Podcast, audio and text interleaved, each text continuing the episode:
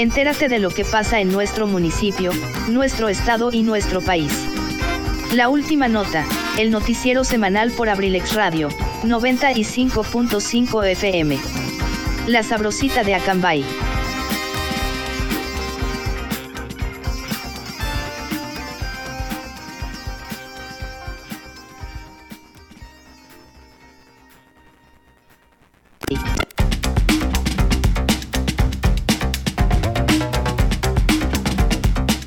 Las opiniones expresadas en el siguiente programa son responsabilidad de quien las emite.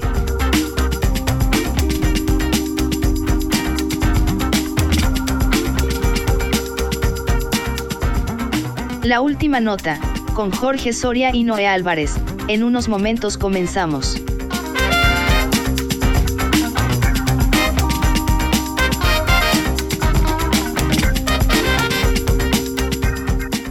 Entérate de lo que pasa en nuestro municipio, nuestro estado y nuestro país.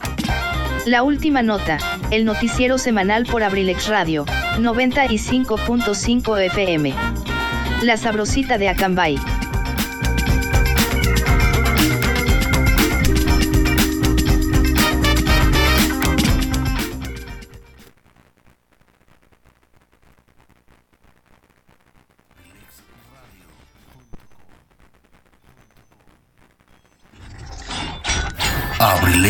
abrilexradio.com Hola amigos y amigas que nos sintonizan cada semana por abrilexradio.com, por el 95.5 de FM. Este es su programa, su noticiero semanal, La Última Nota. Mi nombre es Noé Álvarez, me acompaña como cada semana Jorge Soria. Jorge, ¿cómo andas? soy yo, pues este... Andamos, no, no es cierto, andamos chido, andamos chido, la verdad. ¿Andamos bien después de la vacunada de esta semana? Sí, te, te, es- sí, sí pegó el Sputnik, ese, ese pequeño piquetito que nos Ajá. tumbó. bueno, a mí me tumbó todo un día, pero pues qué bueno, ¿no? Ya, ya nos podemos este, agarrar a besos con cualquiera. nos lo hagan chavos, no, no es cierto todavía, ¿no? Hasta su segundo refuerzo. Sí, exactamente. Y, bueno, hay que mencionar precisamente este cambio que muchos no se esperaban que ahora que ahorita estamos ¿en qué horario? Estamos empezando En el- 5 las 2 de la tarde. Ajá, exactamente, son las 5 2 de la tarde y pues regularmente ya van a ser así las transmisiones todos los viernes de las 5 a las 7 de la tarde. Ajá, esto no lo estamos haciendo por cambio de horario, lo estamos haciendo porque, vaya, este ya va a ser justamente nuestro nuevo horario, trayéndoles más información, trayéndoles más música, haciendo un poquito más de contacto con ustedes también. Aquí tenemos los números de cabina para que también nos puedan llamar. En unos momentos se los estaremos proporcionando por si gustan algún saludo, por si quieren alguna cancioncita. Entre nota y nota, pues les vamos a dar una cancioncita. Así es, efectivamente. ¿Y qué te parece, Jorge, si empezamos con los titulares de esta semana? Claro que sí, adelante Noé. Mira, tenemos primero que nada, pues la vacunación en Acambay y toda la zona norte les vamos a decir y les vamos a platicar de todos los detalles, así como pues diversas eh, reacciones que tuvieron y pues lo que dijo el gobernador al respecto. Ajá. La FGJ de la Ciudad de México entrega resultados finales de la investigación por el colapso de la línea 12 del metro. Recordemos que no es la única instancia que, que se contrató, que, bueno, la FGJ es, es de a fuerzas que tiene que dar esa investigación, pero recordemos que no es la única instancia que está pendiente de todo esto. Pero ese es el primer avance. Además, eh, un juzgado, resuelve un juzgado vacunar a menores, les vamos a contar detalles porque esta nota también tuvo mucho que decir. Representación de la señora de Amayac se resituará en el Paseo de la Reforma. Ya habíamos platicado acerca de eso, ¿no? Ajá, pero ahorita tenemos una nueva actualización. Además, el presidente López Obrador firmará un acuerdo para regularizar los autos chocolate o ilegales en el país. Además, dijo que si la consulta para su revocación de mandato no se alcanza el 40% de participación, él se va. Este, el día de hoy, 15 de octubre, inició la carrera panamericana y Benito hará la guerra en la carrera panamericana. Recuerden también eso que ya estamos, vamos a platicar un poquillo, ¿no? También de la carrera panamericana. Además, se inaugura el Parque de la Ciencia Fundadores en Edomex, lo inaugura el, el gobernador del Estado de México. Epopeya del pueblo mexicano, el mural de Diego Rivera que dejó impresionado al secretario de Estados Unidos. Además, diversos ayuntamientos ya se preparan los servidores públicos para la entrega-recepción. El cuadro del pintor colombiano Fernando Betero fue subastado en París por un millón de dólares. Además, vamos a hablar acerca de las fechas para el Vive Latino, uno de los festivales de música más importantes y que pues chaburrucos como nosotros esperamos. Uh, va a estar Fernando Delgadillo, spoiler. ¿Por qué México es un territorio de tanta importancia para muchas aves migratorias? Además, para finalizar esta nota, ¿qué te parece, Jorge? Estamos estuvimos posponiendo bastante esto y vamos a hablar de don Juan Vianney y sus 32 añotes entregados al reloj municipal. Claro que sí, finalizando las notas, te diremos dónde, dónde ver el nuevo tráiler de la serie de la nueva serie documental de The Beatles, Get Back. Además, pues ya con esto concluimos y vamos a pasar, ¿qué te parece Jorge? A las notas, ¿qué es lo que traen los periódicos, los diarios de circulación nacional? ¿Qué es lo que mencionan en sus portadas? ¿Qué se anda manejando? ¿Qué se anda manejando, ¿no? Vamos a hablar primero del diario Reforma y es que el Reforma dice reprueba el Estado de Derecho y trae como titular empeora la corrupción en México. Exhibe un reporte de más sobornos, influyentismo y desvío de recursos. Vamos a ver qué trae el Universal, Jorge. Permíteme, es que todavía no. Es que estaba abriendo otra. Prevén que el gas será más caro en la temporada, en temporada invernal. Reparación del daño es la prioridad en el caso de la línea 12. Eh, Sandra le dice. Ah, no, es, que. no, no familiar, ¿verdad? Morena alista plan B en la reforma energética. Y vámonos con el Excelsior. ¿Qué dice Excelsior? Inhabilitarán a quien esconda cuotas al ISTE. El Senado aprobó una reforma para que funcionarios estatales y federales omisos que queden fuera de los 20 años de servicio público. Además, que deberán regresar el dinero. Además, traen empresas deberán cumplir con acuerdos con víctimas de la línea 12. Vamos a ver qué trae Milenio, Jorge. Bueno, Milenio, justamente como es tema, vaya, este, que, que estábamos esperando todos, Justamente también un, desastre de diseño y construcción de la línea 12. Monreal traza una ruta con el PRI en pos de la ley eléctrica. Y Mallorcas negocian reactivar Quédate en México y envío de, de haitianos a Sudamérica. Además, vamos a ir con la jornada. Vamos a ir con la jornada y dice AMLO, de aprobarse en la enmienda, la producción eléctrica se duplicará. ¿Qué dice Rocío Nale, la secretaria de Energía? Cuesta 423 mil millones de pesos a la Comisión Federal de Electricidad la reforma de Peña. Alega que es el precio por pagar este año a privados y frenar la generación propia. Además, ¿qué es lo que trae el reform, que diga la, la jornada? Esplendor del ángel tras dos años de rehabilitación quedó bastante bien. La contraportada de la jornada, ¿qué trae Jorge? Justamente habla sobre la pandemia que no se, se remontará antes de 2023. CEPAL y la OPS. Eh, el aparcamiento de vacunas impide que se aceleren inmunizaciones. La mayoría de las naciones de la región no superan el 40% de la inoculación. Además, además el financiero que trae, ¿no? El financiero, ¿qué es lo que dice el financiero? Detona Esquivel debate por alza de tasas. Ah, recordemos que Esquivel es el secretario de Economía eh, de, Secretaría de Hacienda eh, y discuten en la Junta, sobre, la Junta de Gobierno del Banjico sobre si el aumento es ineficiente o preventivo. Gerardo Esquivel abrió el debate sobre el impacto del alza en las tasas del Banco de México. El subgobernador del Banco Central dijo que el aumento es ineficiente porque se podría afectar el consumo, la inversión, el crédito y las finanzas públicas, porque las presiones inflacionarias recientes son factores internacionales principalmente. Además, eh, continúa el debate sobre la reforma energética. Busca el Congreso Parlamentario una especie de, parlamento dual. ¿Qué trae el economista, Jorge? La exportación de vehículos ligeros cayó un 26.6% en los primeros ocho meses. En conjunto, las ventas del sector automotriz a Estados Unidos, que incluyen autos, camionetas y autopartes, se redujeron un 8.5% en este periodo. Venta de, vehículos pesados atenuó el descenso en la participación de México en el mercado de Estados Unidos. Además, la participación de la CFE no es negociable en la reforma.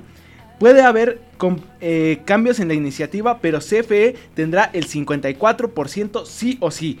Además, vamos a ver qué es lo que trae el Sol de México. Eh, revela informe previo al COP26, México se olvida del pacto climático. Aseguran que el país apuesta por combustibles fósiles, señala el estudio auspiciado por la ONU. Mientras que países como Estados Unidos, la Unión Europea e incluso China han dado a conocer ambiciosos planes nacionales de recortes de emisiones, México no presentó ningún cambio en sus objetivos climáticos. Además, eh, desalojan a empleados en dos bocas. Tres días de paro cumplió el paro de labores de, la, de ICA Fluor en la refinería de Dos Bocas. Ayer 40 de ellos fueron despojados por elementos de la Marina y de la Policía Estatal. Además, en la crónica, el Congreso pide prudencia y diálogo en dos bocas. Reportan tres detenidos, los conflictos no paran, eh, no, la no la pararán. Eso fue lo que mencionó AMLO. Además, inauguran, inaugura del Mazo Parque de la Ciencia en Estado de México, el Parque de la Ciencia Fundadores, en el centro histórico de Toluca, la más importante aportación en los últimos 40 años, fue inaugurado ayer por el gobernador del Estado de México, Alfredo del Mazo Maza. Incluye el primer planetario de la entidad que cuenta con una pantalla de 360 grados para proyectar, para proyectar documentales sobre ciencia, astronomía y ecología. Además, vámonos al Heraldo de México. ¿Qué dice el Heraldo? Traen de portada el banderazo a la venta de Cempasúchil y se esperan 100 millones de pesos en ventas. Además, eh, se abren las puertas porque AMLO reparte cargos a opositores, exgobernadores y líderes de partidos políticos están considerados para sumarse en embajadas y consulados. ¿Qué trae la razón, mi estimado Jorge? La razón eh, concluye eh, la FGJ, perdón, es que son dos palabras, FGJ, falló Falló construcción de la línea 12, imputará homicidios, lesiones y daños. Además, arquero, de arquero asesino de Noruega convirtió a Islam y, y radicalizado. Convertido al Islam y radicalizado. Además, vámonos con el Ovaciones. El Ovaciones que trae pernos y errores de construcción en línea 12 Ciudad de México. La investigación a modo, afirma un abogado. Eh, vámonos al siguiente, el 1 más 1, Jorge. Monreal llama a unidad en el Senado y evitar rupturas. La SCJN confirmó reglamento para otorgar pensiones a trabajadores del ISTE. Vámonos con la prensa y la prensa dice van por ellos. La Fiscalía General de Justicia solicita órdenes de aprehensión contra imputados por el desplome de la línea 12. Al parecer la mayoría de los periódicos se fueron, se fueron con esa nota, mi estimado Jorge. Sí, es una nota que está que ha pegado mucho en la última semana. El Diario de México trae para no vacunar a menores impugnarán orden de juez de jueces después de la decisión de, eh, de, un impartidor de justicia para que se inmunice contra el COVID a los adolescentes de entre 12 y 17 años, el presidente López Obrador argumentó que se trata de un amparo no definitivo. El jefe de la, del Ejecutivo Federal agregó que no, se, que, eh, que no se quería aplicar también la vacuna, no se requiere aplicar la vacuna a menores. Es que hay una recomendación médica en ese sentido. Todavía no se definen en ese caso. Y vamos a ahondar más sobre esos detalles. ¿Qué trae el gráfico? Pues el gráfico, pues ya muy gráfico. algo demasiado explícito, pero su nota principal, militar enfrenta a cuatro rateros que subieron a asaltar el colectivo, mató a tres y uno sobrevivió. El polímetro eh, trae, Profeco judicializa acciones tras hallar abuso de aerolíneas. El titular de la Procuraduría, Ricardo Sheffield, advirtió que es ilegal la política que implementaron las aerolíneas para no incluir el equipaje en mano en la tarifa básica. El funcionario adelantó que emprenderán acciones contra las empresas que prometan vuelos excesivamente baratos ya que abusan de la publicidad engañosa. Vámonos con el metro, el estimado metro que trae salpican lodo en línea 12, culpan a la construcción, deslindan a la supervisión. Además, trae como titular Jinetes en el cielo, llega la muerte a tres mujeres y un hombre en dos accidentes en distintos, distintos en moto. Vámonos con el esto, el periódico de los deportes, Jorge. Bienvenidos, los Pumas reabren las puertas del Estadio Olímpico después de 590 días para reencontrarse con su afición, el incentivo que les faltaba para reaccionar en la liga. Además, el 1 más 1, 7 hábitos alimentarios que debes de seguir. Esa es su portada principal. Lanzan portal a través de un nuevo sitio web. Los capitalinos podrán realizar varios trámites y servicios en línea. ¿Qué no es el más por más? El más por más. Así ah, cierto. bueno, 24 horas, diario sin límite. También tragedia en la línea 12. Mal diseño y, y construcción. Además, AMLO descarta el retraso en dos bocas. ¿Qué trae el periódico? El diario Contra Réplica, periodismo de investigación, acuerda Congreso y postergan discusión de reforma eléctrica para diciembre. ¿Qué es lo que dicen? Eh, senadores y diputados indicaron que aún no hay una ruta sobre la discusión y aprobación de la reforma constitucional en materia eh, de energía eléctrica. Y con esto cerramos los titulares, Jorge. ¿Qué te parece si vamos con un poquito de música? claro que sí.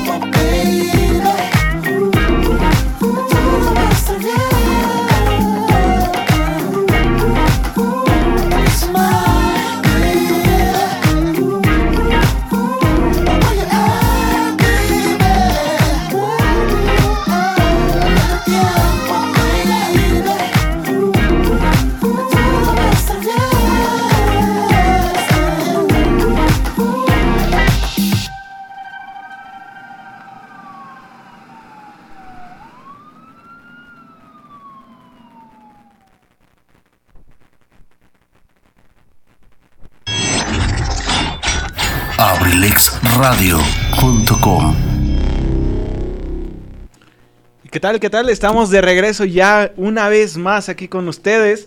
Y fíjate, Noé, que, que me está entrando hambrecita a ti, ¿no? Sí, ya sé hambre, fíjate que como a esta hora ya. Pero mira, la verdad, de yo trabajar. pues ahorita, ahorita no traigo mucho dinero, te, te invito a comer a ti, pero pues vaya, nuestro productor, ni modo que dejarlo sin comer, ¿verdad? Oye, pero hay una solución para Ah, sí, esto. sí, sí, sí. Pues mira, para esto tenemos una gran promoción para todos ustedes. Justamente se me antoja un guarache. ¿Y a dónde no. podemos ir? Lo, Al guarache Veloz lo primero que se me viene a la mente, lógicamente, Guarache Veloz, Acambay. Obviamente. Uno de, los, uno de los más significativos en Acambay siempre va a ser el guarache veloz.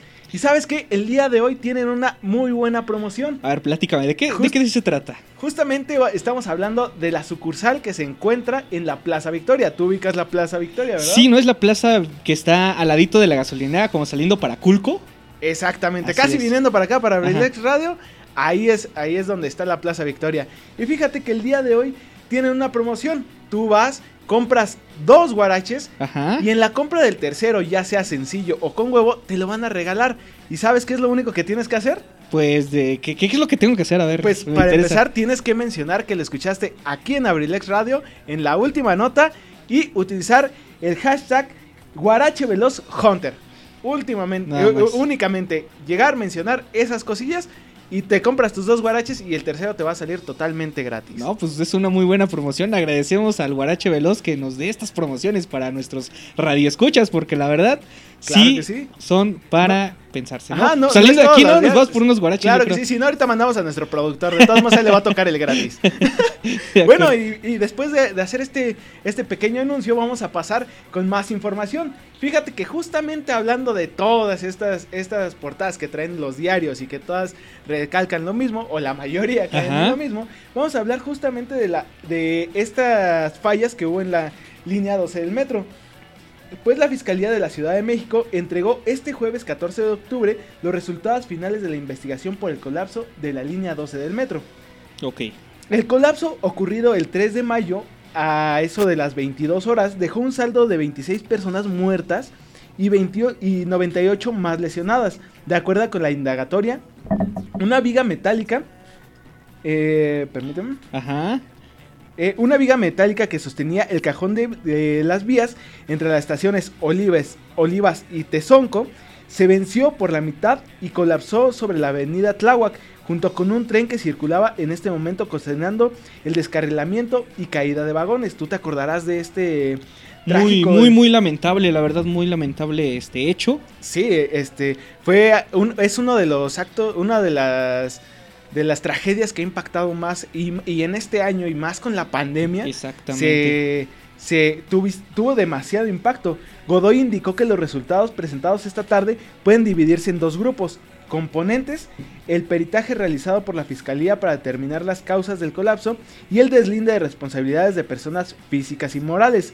Godoy de igual manera indicó que el peritaje es independiente de la empresa DNV y forma parte del proceso penal. Como yo te decía al principio de, De del las- programa, ajá. que justamente no solamente es este la, la investigación que hizo la, la fiscalía, Ajá. sino que hay otras empresas que se están dedicando a hacer la, el peritaje también. sí, sí, Sin embargo, estos son los resultados que arrojó la fiscalía, ¿ok? Ok.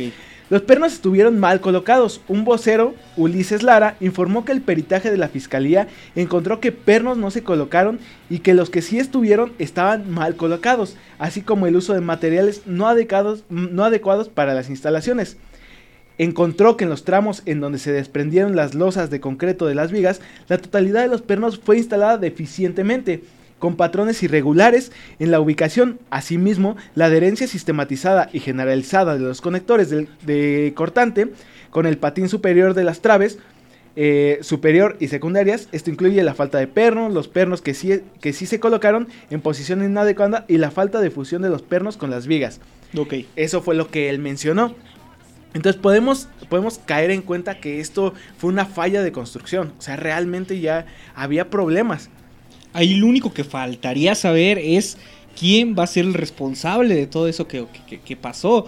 Este, porque aquí hay tres probables responsables. El primero, que podría ser Miguel Ángel Mancera, que fue el que empezó con la construcción, Marcelo Ebrard la inauguró, Claudia Sheinbaum, quizá para, por no darle mantenimiento, o la empresa en este caso, también podría entrar dentro de los presuntos culpables. Pues fíjate que en la conferencia de la Fiscalía aseguró que cuentan con los elementos suficientes para imputar una serie de personas morales y físicas que intervinieron en la construcción de la línea dorada y tuvieron la responsabilidad de que el incidente no ocurriera. Ajá. ¿Ok? En la fiscalía, la- esta fiscalía cuenta con los elementos para imputar una serie de personas morales y físicas que tuvieron bajo su cargo asegurar que las causas del colapso que se presentaran. Así la Fiscalía de General de Justicia solicitará que en unas horas eh, audiencias ante el Poder Judicial para presentar acusaciones penales para los delitos de homicidio, lesiones y daño contra la propiedad en contra de las personas físicas. Eso fue lo que mencionó también Godoy. Entonces, realmente ya hay, tienen las personas que, que, son las culpables. A- al momento no se han dado nombres, no se, ha- no se tiene realmente, bueno, eh, lo han mantenido un poquito como Reservado. información reservada. Sin embargo, estas son parte de... de De lo que dijo la, la Exactamente. fiscalía. Y en general los errores de construcción pues fueron es- exactamente los pernos que del cortante que fueron mal colocados, la falta de pernos, la falta de función de los pernos, deficiencia en, las, en la soldadura de fusión entre patines y la, eh, la existencia de pernos de, de espesores de soldadura de, de inferior de lo- de- a los indicados, cordones con doble soldadura, falta de correcta soldadura con, la con, el, con el metal. Entonces, eso es básicamente los daños o la- las cosas que hicieron que esta línea se colapsara. Tal vez para la gente parezca un poco técnico estos tipo de temas, pero pues este, o sea, eh, para resumirlo, para hacerlo un poquito más digerible, quizás sería mencionar que pues principalmente fueron por los pernos y las soldaduras que comentas, ¿no? Exactamente, las- los pernos, eh, tanto como, como lo mencionan y se ha mencionado muchas veces, la falta y la mala colocación. O sea, donde, donde tenía que haber, no había. Y donde había, estaban mal colocados.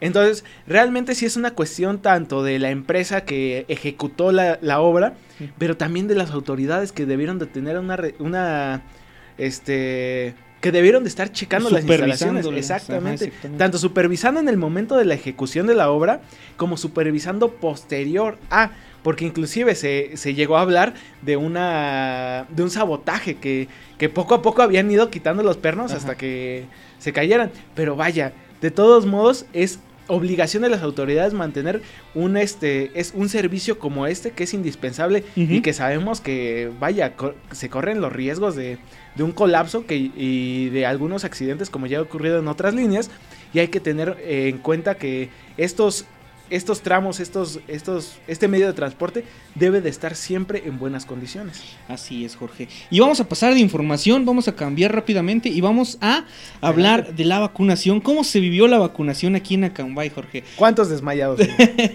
Al parecer, yo nada más vi uno que se desmayó. Me contaron que, que uno se desmayó y que uno más, pues ahí volvió de su estomaguito y, o sea, diferentes, diferentes reacciones se causaron. Fíjate, fíjate que ayer hablando con uno de los oficiales de que estaban ahí resguardando Ajá. todo eso, me comentó que habían sido cuatro desmayados los que hubo en toda la No jornada de vacunación. Exactamente. Oye, pero se armó también este.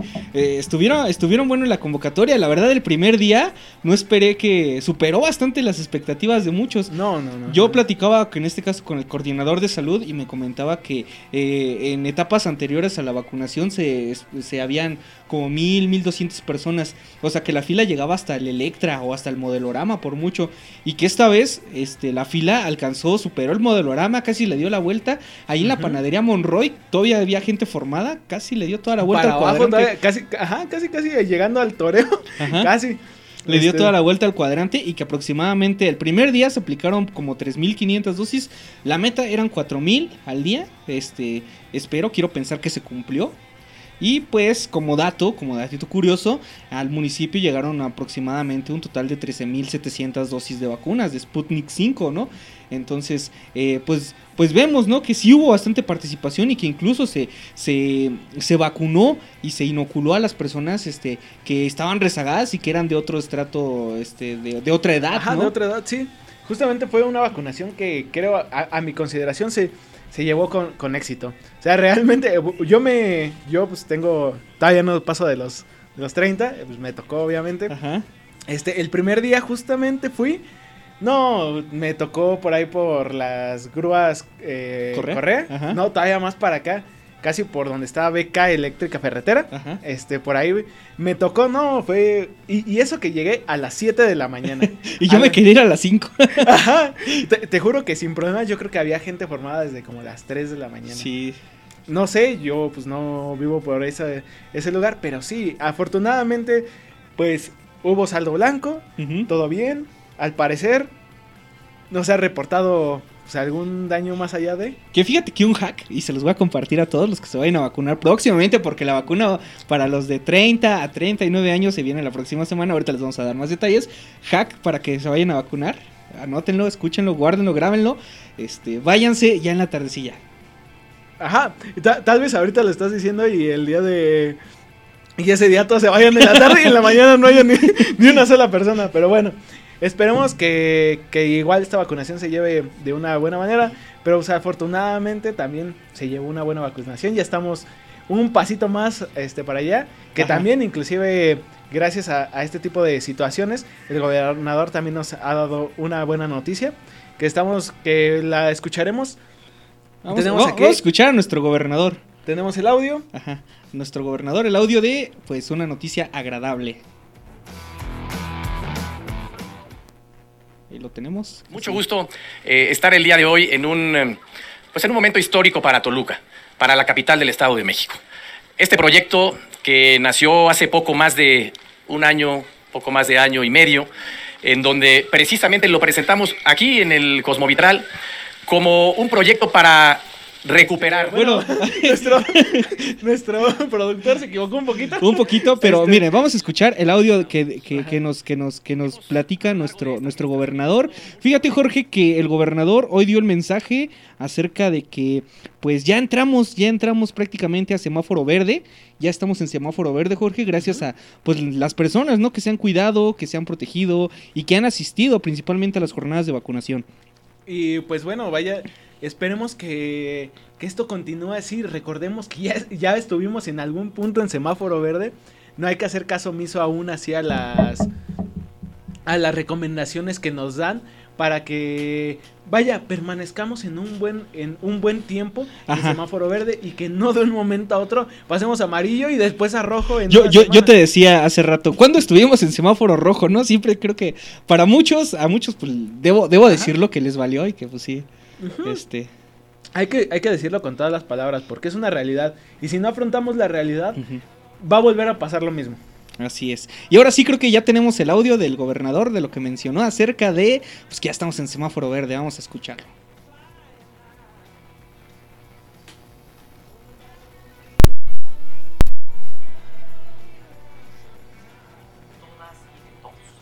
Quiero agradecer muchísimo a todo el personal del sector salud que nos ha acompañado, ayudado, apoyado y salvado muchas vidas a lo largo de toda esta pandemia.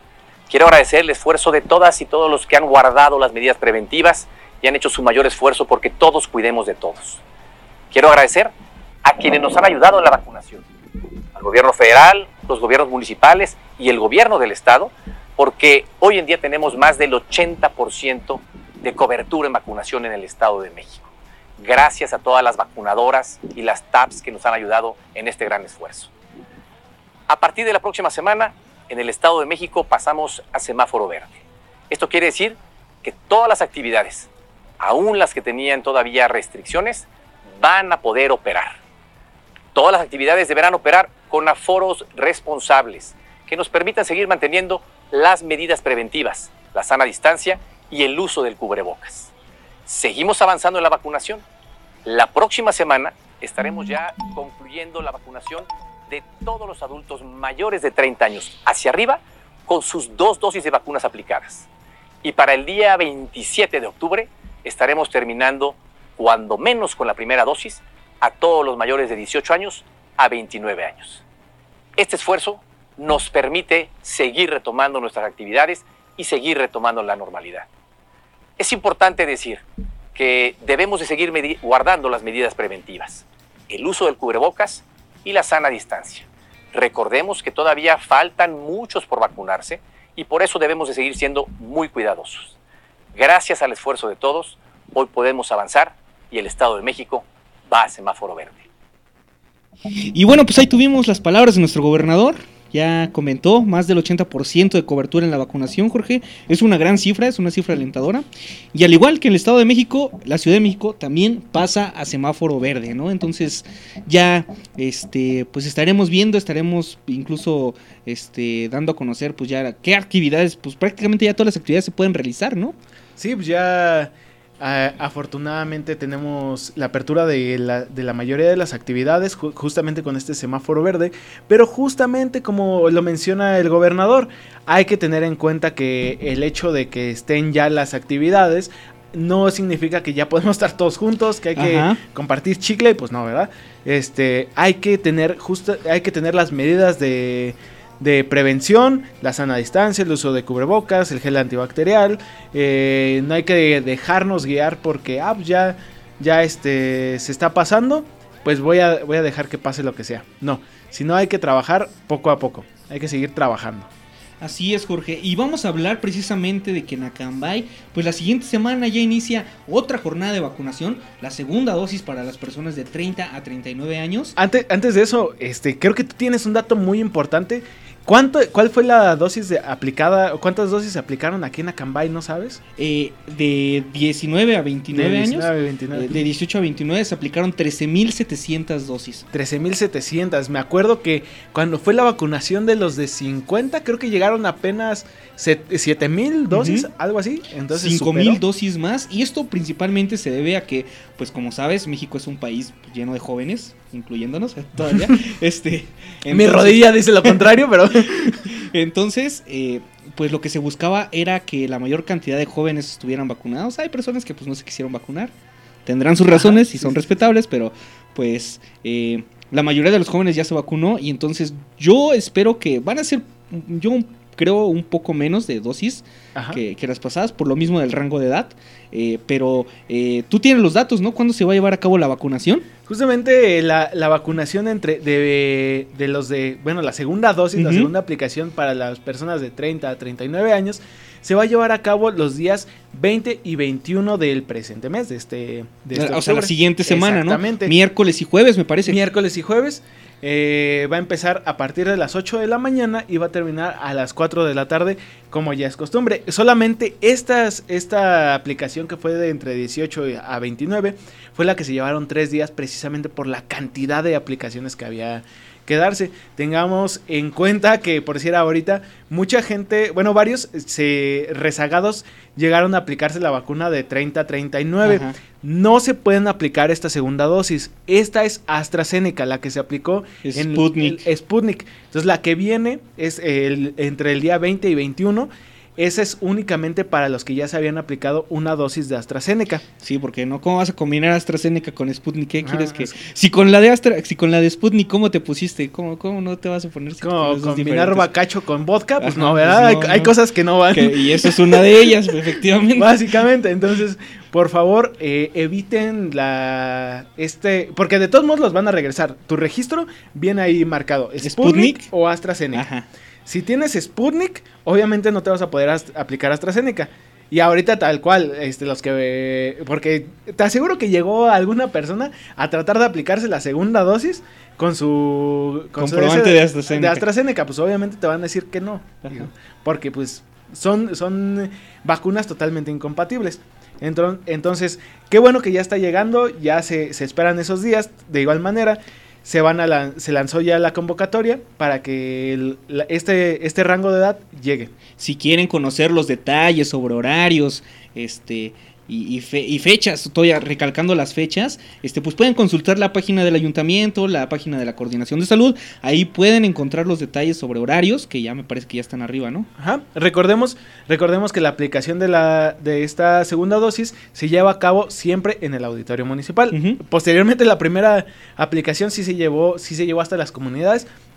Pero también tengamos en cuenta que fue pues cuando le tocó a los Adultos a- mayores. A los adultos mayores, que es muy difícil que el, que se trasladen hasta acá, hasta cabecera municipal. Ahora, yo me imagino que una de las dudas frecuentes que siempre suceden y que siempre ocurren dentro de las aplicaciones que si se van a aplicar para los rezagados, que no tuvieron quizá la, se- la- la- la segunda dosis, quizá en este caso que sería un poco improbable para las personas mayores de 60 años, que se les pueda aplicar la segunda dosis de esta vacuna. Este, todavía está por verse, a lo mejor este 40-49 Ajá. y, ci- y, y 50-59. Ajá. Habría que checar. Pero pues hay que esperar las indicaciones justamente de la coordinación de salud, que ellos son los que llevan la vacunación, que ellos son los que tienen todos los trámites con el gobierno del estado, con el gobierno federal. Que al final, pues el gobierno federal es el que manda las, las, vacunaciones. Y también, porque luego es una, una duda muy, muy fuerte que tienen, no, es que cómo organizan y que no sé qué. Todo esto también, las vacunaciones y, y los horarios y los días, todo viene por parte del gobierno federal. Ajá, ahí nada más el ayuntamiento presta el espacio y pues, el Sí, gobierno ay- federal- ayuda, ayuda un poco Ajá, con... con la logística. Ajá, con, y con personal para que Así todo es. este movimiento sea un poquito más rápido. Efectivamente. Bueno, vamos con un pequeño corte eh, musical de nuevo y regresamos a esto que es la última nota, con más información.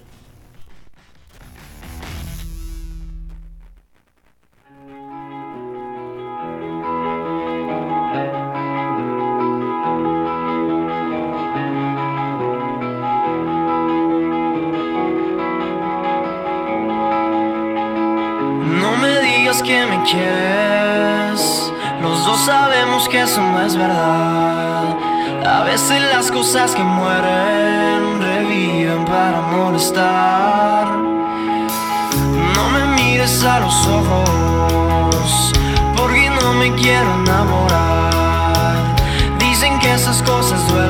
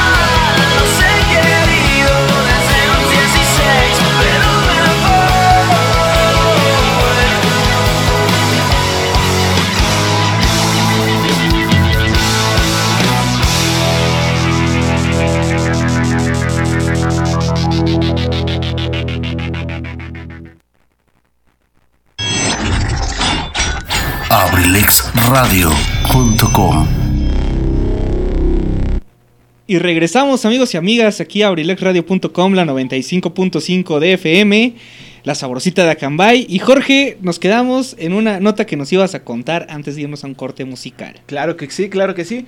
Fíjate que anteriormente ya habíamos hablado sobre estas estatuas que se encuentran en el Paseo de la Reforma, que este, este Paseo de la Reforma llega hasta el, el ¿cómo se llama? Hasta la- el, bo- el bosque de el bosque de Chapultepec, ¿no? Sí. Justamente a la Puerta de los Leones. Ajá.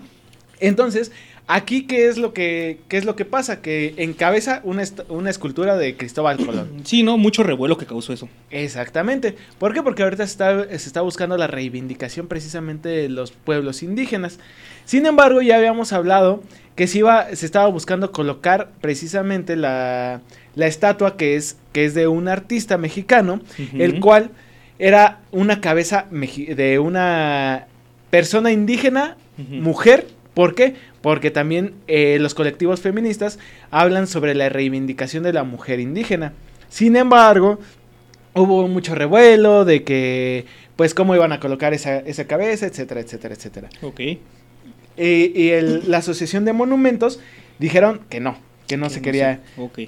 Se volvió a, repre- a replantear. Y justamente, la señora de Amayac se situará en el Paseo de la Reforma. O sea, sí ¿Qué se es la señora de Amayac? El Comité de Monumentos y Obras Artísticas en Espacios Públicos de la Ciudad de México, el COMAEP, decidió por unanimidad que sea una escultura de 6 metros con la representación de la señora de de Amayac, joven mujer de élite que pudo ser gobernante en su tiempo, la que sustituirá al conjunto escultórico de Cristóbal Colón del Paseo de la Reforma. Así lo informó ayer las autoridades capitalinas y federales encabezadas por Claudia Sheinbaum, jefa de, gobierno, este, Diego Prieto, titular del INA, y Ricardo Ortiz Armas, representante de la sociedad civil y miembro del COMAEP. La pieza se- eh, que representa a la mujer indígena será una réplica de 6 metros que, se, que realizará el INA. Según Prieto, la original mide 2 metros y fue descubierta el pasado primero de enero del 2021 en la comunidad de. Hidalgo, Amayac, en Veracruz. Cuando las familias de, de, de César Cabrera Cruz y de su compadre Alejandro Céspedes desenterraron la gran escultura de su parcela. O sea, fue... Fue como que, imagínate, estás tú sembrando y de repente, ah, mira, Ah, me me encontré, encontré. una estatua de, de, de, este, precolombina.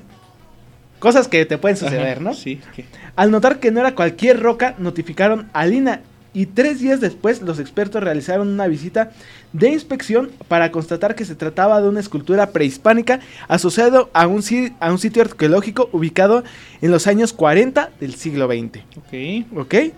Por su parte, Ortiz Armas comentó que la decisión no fue una imposición, deliberamos y tomamos aspectos en cuenta como la sensibilización de la sociedad y estuvimos seguros de que esta decisión condensa todas las expectativas que se tienen al respecto. Ahora, eh, estamos hablando de esto, pero también hubo cierta parte de impugnación por parte de Lina. ¿Por qué?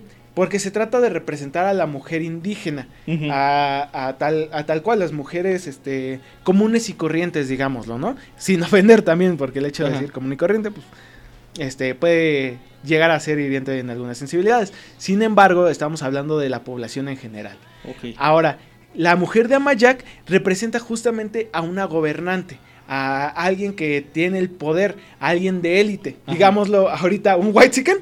Ah, Entonces, por eso también hubo, cierta parte de impugnación por parte de Lina, porque ellos no querían que fuera precisamente una persona que tuviera el poder, sino alguien que fuera totalmente del pueblo, ¿no? De- del de pueblo y para el pueblo. ajá. Exactamente. Sin embargo, pues con estos acuerdos se llegó a que justamente va a ser la mujer de, Aya- de Amayac la que va a estar situada en el Paseo de la Reforma, reemplazando la, la escultura de Cristóbal Colón. Pues le daremos seguimiento a esta nota para ver cuánto la colocan, qué, qué- qué es lo que se va a poner aparte de eso. Y, y pues seguiremos informando. Sí, re- ¿no? recordemos, y qué bueno que se esté dando la importancia a este tipo de, de descubrimientos también, porque pues vaya, es, un- es una obra recién, recién sacadita del horno, digamos, ¿no? Porque pues, apenas el primero de enero de este año fue cuando se encontró y el día de hoy se le está dando la importancia que, que, que debe de tener. Recordemos, bueno, en el mundo del arte, ya viéndolo, recordemos que el arte, a lo que llamamos hoy arte prehispánico, eh, inclusive el arte prehistórico, realmente es joven. Joven Sí. en cuanto a que está apreciado como arte, porque anteriormente simplemente era como rasgos de una civilización, inclusive eran obras que salvajes, digámoslo, ¿no? Y a, y a día de hoy se está recuperando mucho de esto. Ok, perfecto. Bastante información cultural.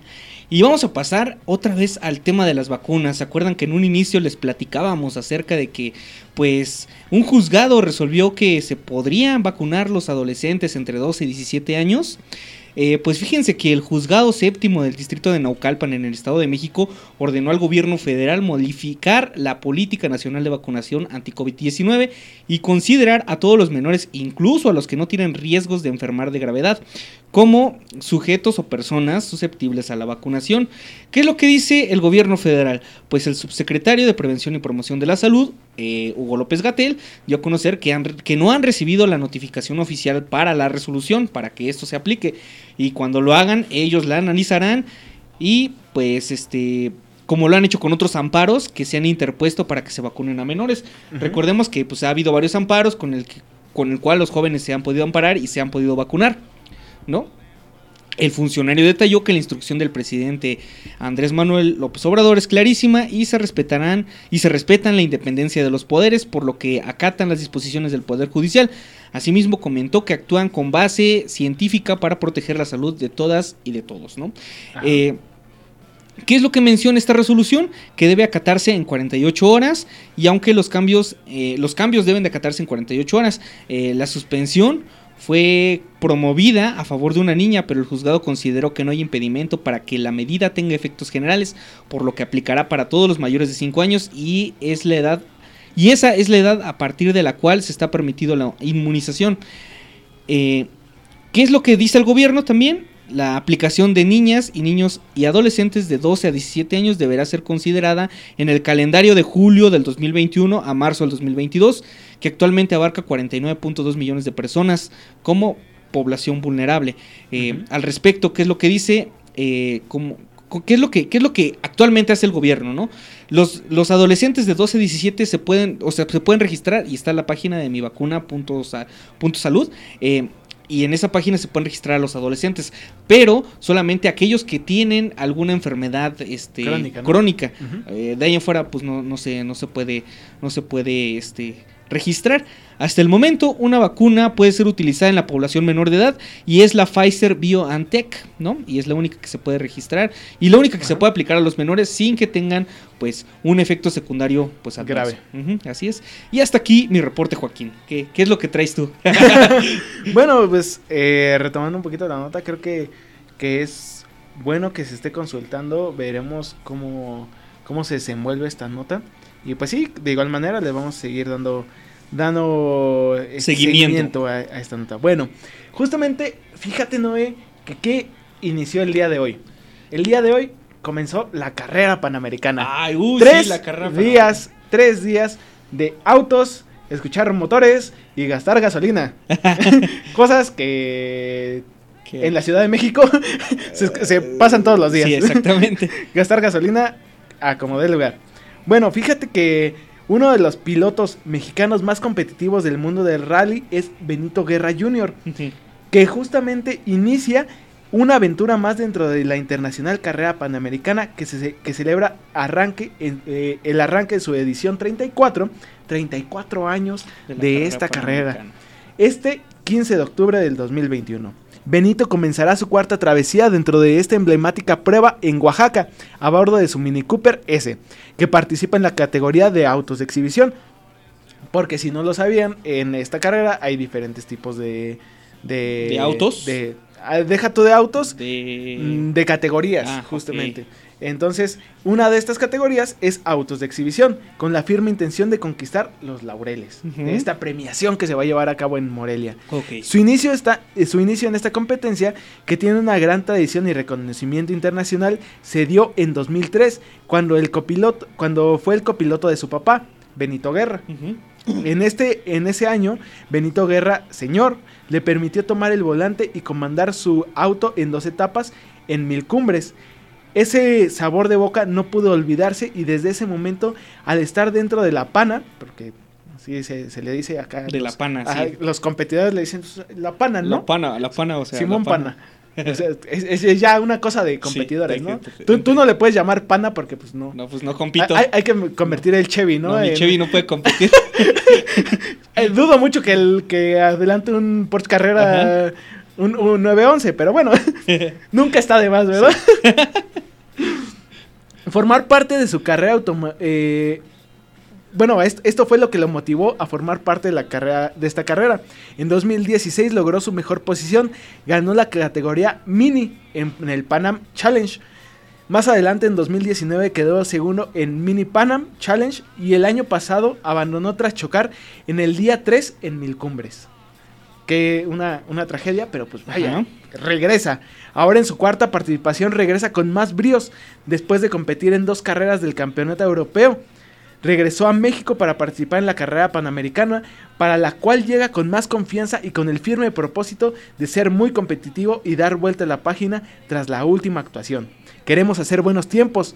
Creo que el venir compitiendo el mes anterior al máximo, al máximo nivel, ayuda a estar en ritmo y a poder estar concentrado en todo lo que se necesita para competir. Desafortunadamente el año pasado nos quedamos en Morelia y luego de que tuvimos una falla mecánica con el coche, esperamos que esta vez no pase nada y podamos llegar a la meta. Guerra tendrá varios obstáculos que sortear durante su participación. El más complicado es que, la, es que competirá con un auto que prácticamente es de calle y que puede ser susceptible a fallas. Joy, no, pues. Entonces esperemos que, que para Benito Guerra, que yo creo, bueno, a mí sí me suena el nombre de Benito Ajá. Guerra, no sé qué tanto le suena a ustedes, pero es uno, es un competidor que sí ya tiene muchísimos años, inclusive con su papá. Y, y que seguramente lo vamos a estar viendo aquí en Acambay pasar por pues la casa de artesanías. Exactamente, si ustedes tienen, como ya lo veníamos comentando la semana pasada, si ustedes tienen esa oportunidad de acercarse a la gasolinera de, de la desviación hacia el, hacia el, ¿cómo se llama? Hacia el libramiento, Ajá. ahí van a estar inclusive conviviendo algunos, algunos, este... Conductores. Y podemos ver carros que difícilmente a veces vamos a ver pasar por aquí. Que inclusive aquí en Abrilex pues les vamos a preparar, vamos a tratar de hacerles una entrevista a los conductores, a los punteros Claro y vamos a sí. ver qué es lo que nos dicen y la siguiente semana pues se los vamos a Claro que sí, aquí lo van a estar escuchando en la última nota si, si se nos permite y si los conductores nos den esa oportunidad.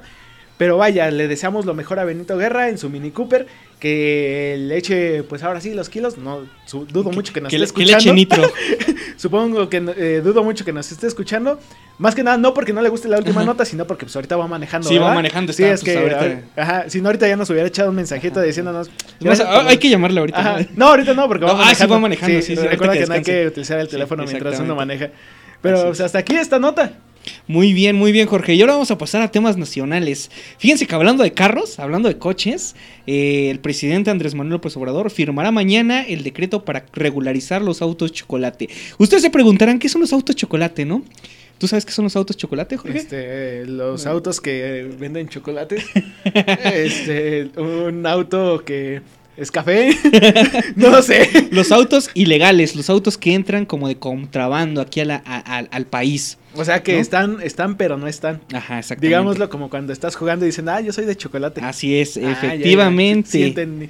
Bueno, ¿No? a mí me quedó la piel de chocolate, En- pero Pero ese es otro tema, ¿no? Entonces el presidente va a firmar para va a firmar un decreto para regularizar todos esos carros, ¿no? Entonces aquellos que tengan carros, que tengan vehículos que no sean de procedencia mexicana o que no estén este, registrados en México, eh, pues van a con este decreto van a poder regularizarlos y van a poder darlos de alta aquí en, en el país. ¿Qué es lo que hay- ha habido muchas, muchas, este, muchas confrontaciones con relación a este decreto que, que tiene el presidente. Me parece que tenemos audio del presidente con, con relación a este decreto.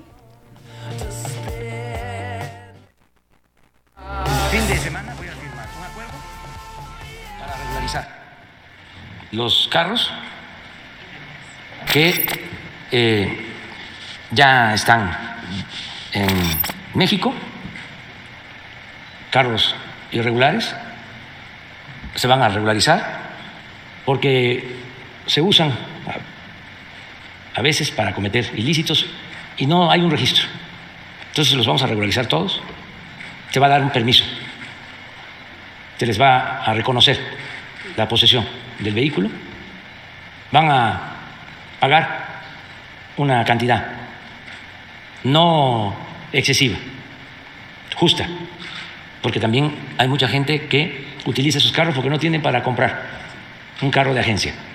Y con esos carros llevan a sus hijos a la escuela y llevan a cabo sus actividades. Entonces, vamos a hacer un registro, eh, una inscripción de todos esos carros, eh, van a pagar eh, un derecho, una contribución, va a ser una aportación y ese recurso se le va a dejar a los estados para que lo utilicen precisamente en mejorar las calles. Ahora sí que eh, va a estar etiquetado para que no haya baches, todo lo que se obtenga. Vamos a empezar con los siete estados fronterizos y después vamos a ir viendo otros mecanismos para el resto de los estados. Y bueno, ahí tuvimos las declaraciones del presidente con relación a pues eh, este decreto. Y recientemente, precisamente este día, acaba de decir el presidente que serán cerca de 2.500 pesos el costo para regularizar tu carro. Es, ¿Buen es barato, es Sí, sí, barato, la verdad. Este, y pues como bien lo comentaba, pues el dinero se va a quedar en los estados, no es como que se lo lleve el gobierno federal, todo eso se lo van a recaudar los estados y lo van a distribuir pues para distintas cosas que yo requiero. las obras, que haya.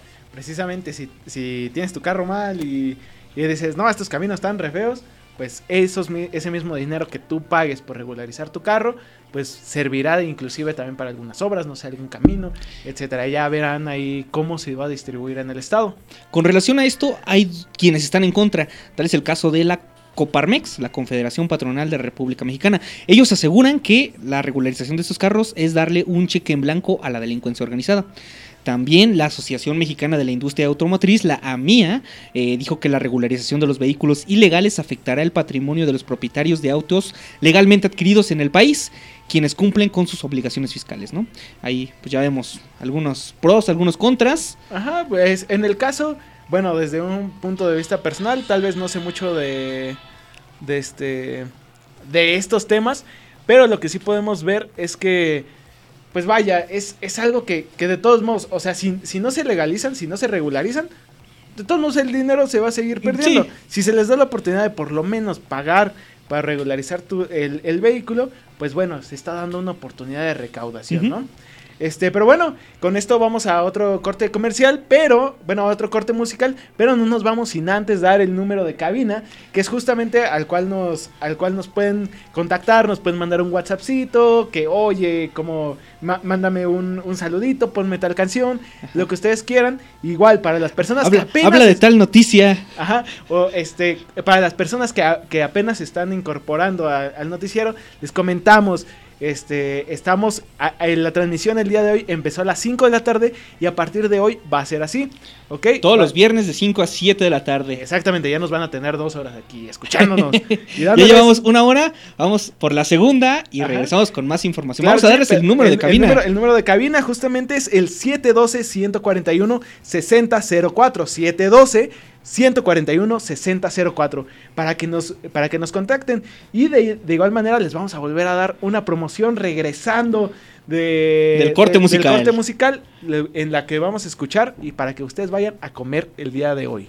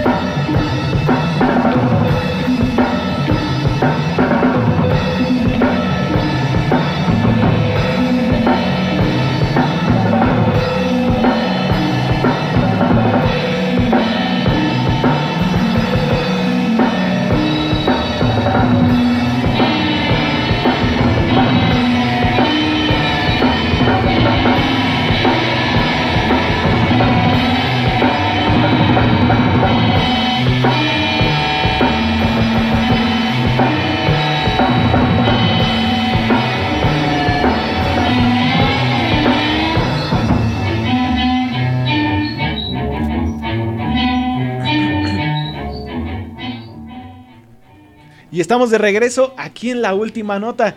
Recordando que estamos transmitiendo desde hace ya una hora, de 5 a 7 de la tarde. Estamos ahora, ya no estamos de 6 a 7.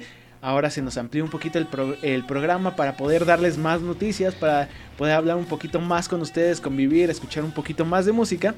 Y seguimos con más información, Noé. Así es, Jorge. Fíjate que regresando con más información y hablando precisamente, nos quedamos hablando del presidente hace rato. eh, precisamente también habló hoy, hoy precisamente de, de la revocación de mandato, este proceso por el que vamos a pasar, otra consulta ciudadana que pues va a llevar a cabo donde vamos a decidir si, de- si queremos que, que- el presidente continúe en el puesto o que, o que salga prematuramente. Al respecto, pues tenemos informe, tenemos un audio del presidente de lo que dijo en la mañanera. Nos lo va a pasar aquí nuestro compañero Efren.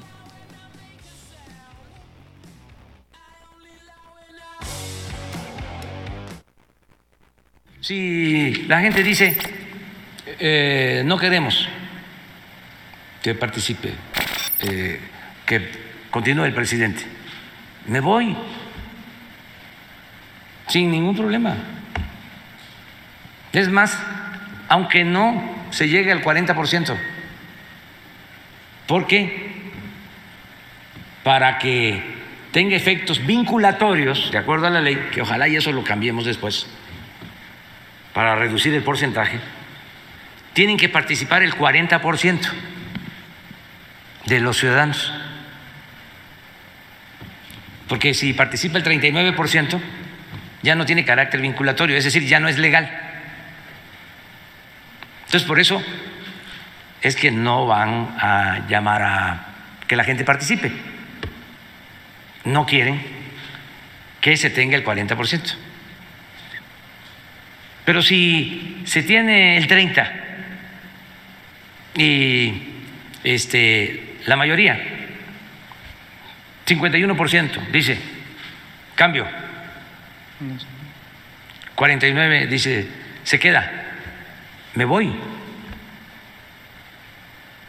Porque no se puede gobernar un país como México sin autoridad moral, sin autoridad política. Y esa autoridad moral y esa autoridad política, ¿quién la eh,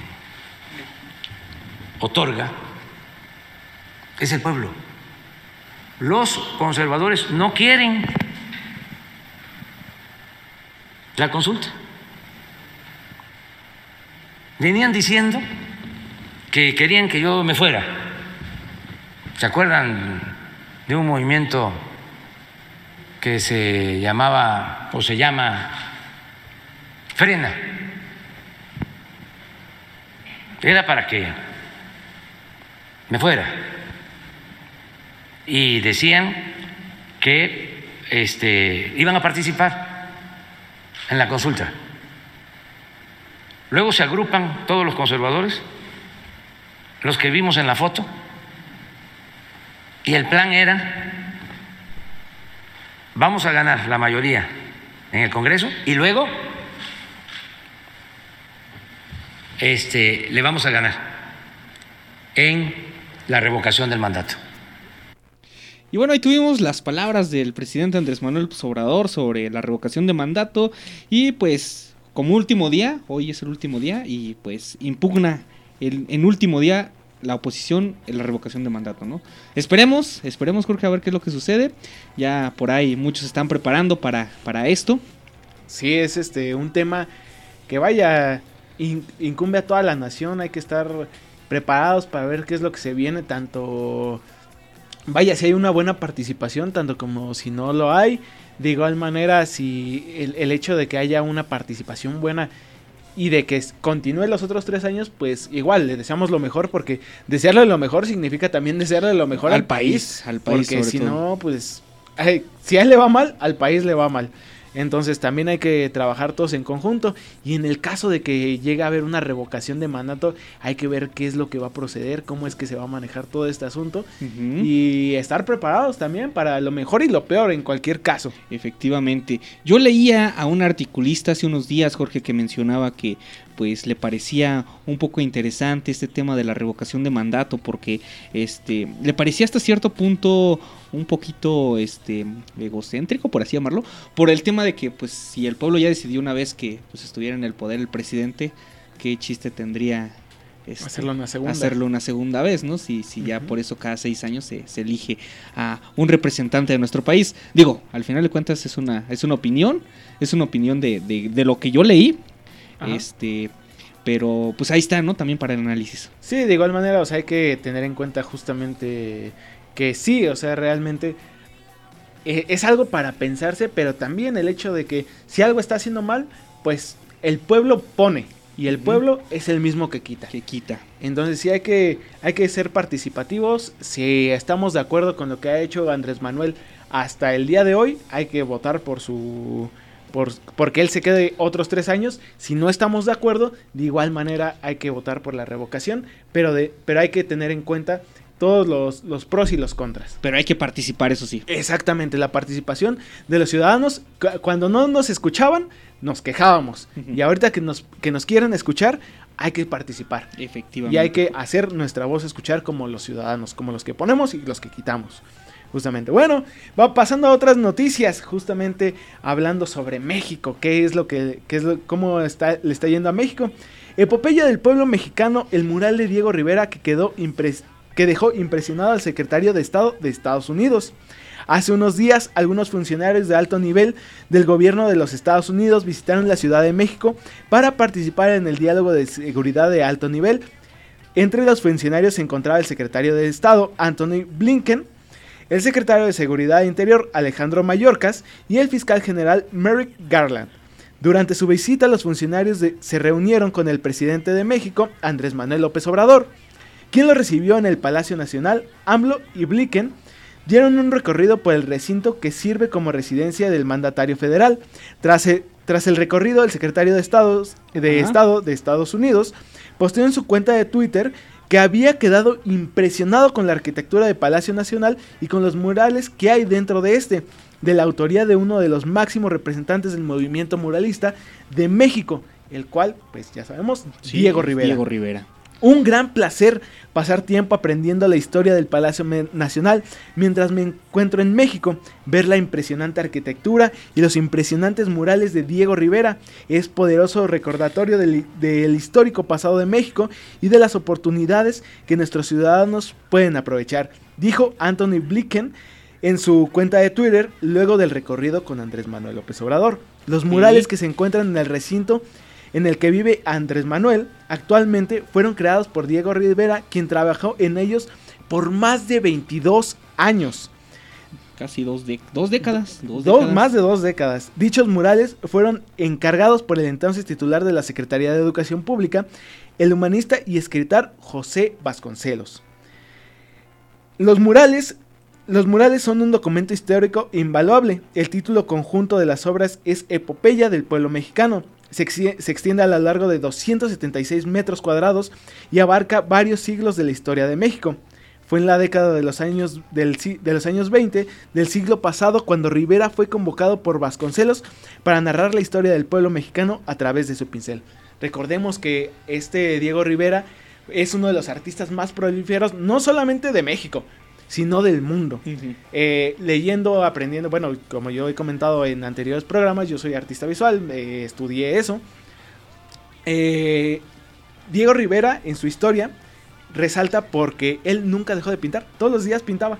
Algo, pero pintaba. ajá, siempre estaba pintando, siempre, siempre, siempre, siempre.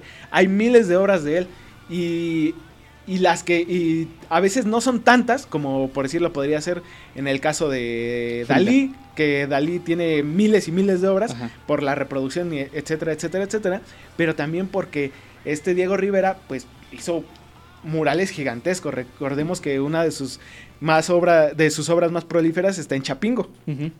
Justamente, es una de las universidades que tiene más, más obras de, De Diego de Rivera. Rivera.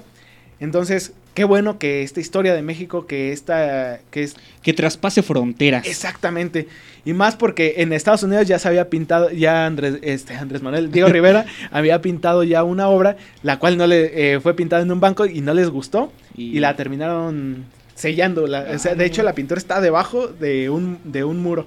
Pero bueno, son, fueron, fueron circunstancias porque en ese tiempo, pues, ya ves que el comunismo. Apar- no sí, era- aparte Ajá. Diego Rivera eh, con, con, con, con, con- coincidía con las ideas comunistas, ¿no? Sí, el- Y me imagino que por esa Es, es interesante la historia de Diego, de Diego Rivera porque hay mucho chismecito detrás.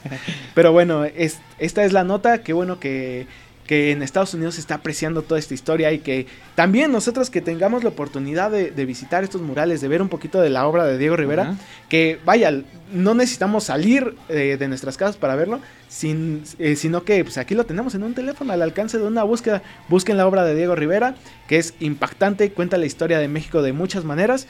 Entonces, si tienen esa oportunidad, háganlo. Y créanme que no se van a decepcionar de... Ni se van a arrepentir. Exactamente. Y hasta aquí esta nota, ¿no? Pues vamos con más información, Jorge. Vamos a pasar a temas estatales.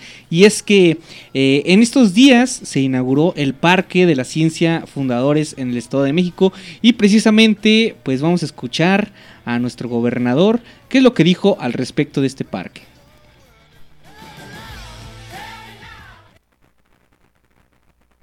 Mucho gusto eh, estar el día de hoy en un, eh, pues en un momento histórico para Toluca, para la capital del Estado de México. Este proyecto que nació hace poco más de un año, poco más de año y medio, en donde precisamente lo presentamos aquí en el Cosmovitral como un proyecto para recuperar eh, las áreas verdes, los espacios culturales, la actividad turística de la capital del Estado de México. Hemos a lo largo de esta administración impulsado muchos proyectos culturales de rehabilitación, de construcción de nuevos espacios para fortalecer la oferta eh, cultural y turística que tiene el Estado de México. Hoy el Estado de México se ha convertido en la segunda entidad con el mayor número de museos de todo el país. Eh, la capital del Estado de México eh, ha visto rehabilitados, mejorados todos sus centros y espacios culturales, museos, y dentro de este esfuerzo integral que se ha estado haciendo, planteamos el darle a la capital de Toluca un área verde, un parque, un espacio para la convivencia familiar, para la recreación, para promover la cultura, las artes, las tradiciones, las artesanías, el sabor, la cultura del Estado de México. Hoy me da muchísimo gusto entregar este espacio que se queda para la historia de la capital del Estado de México, el Parque de la Ciencia Fundadores. Un espacio que, como ustedes pueden ver, le ofrece a las familias de todo el Estado de México y de otras partes de nuestro país, por supuesto, áreas recreativas, culturales, para la convivencia, eh, en un espacio de más de 24 mil metros cuadrados, en donde se han recuperado las áreas verdes. Ustedes recordarán eh, cuando era esta plaza. Eh, pues era una explanada prácticamente de concreto, una plancha de concreto con un estacionamiento e incluso pues ya el estacionamiento con no tanto uso y decidimos recuperar todo este espacio para darle esta identidad a la capital del Estado de México.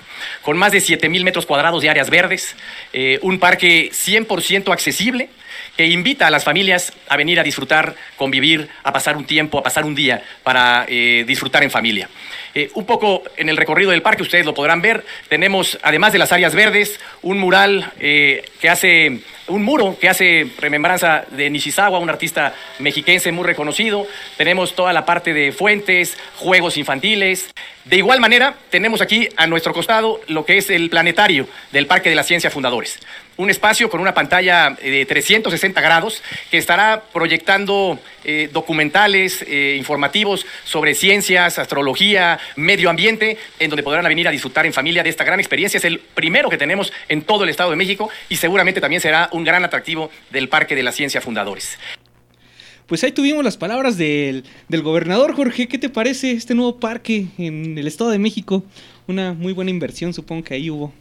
Vaya, es un, es un lugar que, que se ve interesante para los amantes de la ciencia y para acercar a los niños, ¿no? Justamente a... Al mundo de la ciencia, ¿no? Que muchas veces este, pues está como muy sobrevalorado. Infravalorado. Infravalorado. Sí, porque recordemos que ahorita ya lo, lo de hoy es ser TikToker. Ajá, ser TikToker. Ya antes era youtuber, ahora ser, Ah, ser TikToker. Exactamente, entonces vaya, hay que acercar un poquito a los niños a estos lugares. Es un lugar que tiene mucho potencial realmente, o sea, es una muy buena inversión. Qué bueno que, que se hagan este tipo de inversiones en cuanto a la cultura, en cuanto a la ciencia, para que haya más desarrollo de las habilidades de los jóvenes. A mí me llama mucho la atención el planetario, ¿eh? La Ah. verdad es que es habrá una- que ir, habrá que ir. Yo no soy muy fan de, de Toluca, a mí no me gusta en lo personal, pero vaya, sí me daría una escapadita para, para, para ir al parque, ¿no? Exactamente. Y bueno, pasando a otras noticias. eh, ¿tal- ¿Alguna vez te has preguntado, bueno, en, en esta temporada creo que ya es justamente la, la temporada donde tú ves pasar muchas aves por, por encima de, bueno, surcando los cielos, ¿no? Ajá, ¿Tú sí. tal- La- alguna las vez- palomas, sobre todo. ¿Alguna vez te has preguntado por qué México es un territorio de tanta importancia para muchas aves? Porque muchas aves migran hacia... Es, es paso hacia- migratorio, ¿no? Ajá, es paso, es paso migratorio, pero tú te has preguntado por qué es importante que estas aves Pasan pasen por, por, aquí. A ver. ¿no? Las aves migratorias Vamos proporcionan muchos beneficios a los sitios donde arriban cada año, ya que son depredadores de insectos, dispersores de semillas y polinizadores de diversas plantas. De los muchos territorios a nivel mundial en donde estas aves llegan, México es uno de los principales, debido a que, de- a que preper- a prepercionan- proporcionan diversos recursos naturales de vital importancia. En el tránsito de estas especies, eh, se descubre por qué llegan aves migratorias a México cada año y más acerca de este, de este fenómeno. México, eh, en México habitan más de mil especies de aves. De Ajá. ellas, más de la tercera migran en algún momento del año. México es el destino de más, que más especies migratorias alberga en toda Latinoamérica. Nuestro país es un destino frecuente para las aves debido a que los humedales que existen en diversas regiones de la geografía mexicana eh, de- eh, bueno, debido a estos, a estos humedales que existen, estos ecosistem- ecosistemas en los cuales hay una presencia importante de agua, cuentan con condiciones climáticas estupendas para alojar a miles de especies de animales y vegetales. Los humedales son, eh, son un hábitat importante durante el invierno, porque las aves acuáticas que migran de la América del Norte, entre las más importantes encontramos gaviotas pardas, pelícanos, pájaros, bo- eh, pájaros bobos, pájaros carpinteros y más. Que una noticia también algo importante es que el pájaro carpintero apenas hace un par de semanas fue declarado totalmente extinto en Estados Unidos. Muy triste Eh, noticia. y pero- una de las aves más bellas y más representativas, que no vio el pájaro carpintero? pájaro eh, loco, ¿no? El pájaro loco en, en la televisión y nos quedamos desde siempre con, con ese... con esa idea, ¿no? Con, ese, con esa idea del pájaro carpintero, sin embargo, se perdió ya, ya este, Muy triste. este, esta, esta especie. Sin embargo, pues este tipo de aves también emigran, eh, bueno, migran para hacia México. Ajá. Entonces, de aquí vemos la importancia de la, de la migración de las aves en México, pues son polinizadores y recordemos que gracias a ello también la- las plantas pueden se- seguir subsistiendo, pero también recordemos la importancia de que, bueno, aquí justamente nos, nos mencionan los humedales, que son su hábitat perfecto, sin embargo, en los últimos años se había, había, había un decremento de estos, de estos lugares. Por, por las altas temperaturas, ¿no? Yo me imagino que se vivían en México y todo eso. Entonces el cambio climático ha estado afectando. Entonces hay que tener también esta conciencia sobre el cambio climático para evitar que, vaya, los, los, las aves que migran de América del Norte hacia México y de otros lados pasen de México. O sea, que digan, ¿sabes qué? Pues aquí no, no tengo las condiciones, me voy a otro lugar, a otro país Sí. y que esto nos va a afectar directamente.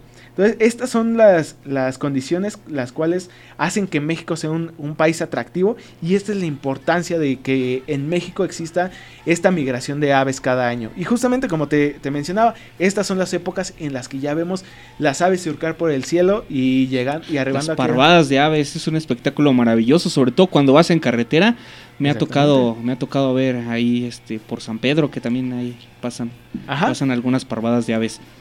Eh, y pasando a otra información, Jorge, vamos a hablar acerca de, pues precisamente de las escuelas, ¿no? Ahorita que ya estamos en semáforo verde, vamos a hablar específicamente de la eh, Universidad Autónoma del Estado de México, de la cual pues nuestro productor es egresado, que esta noticia le va a interesar seguramente, anuncian el regreso presencial a clases para el alumnado y profesores.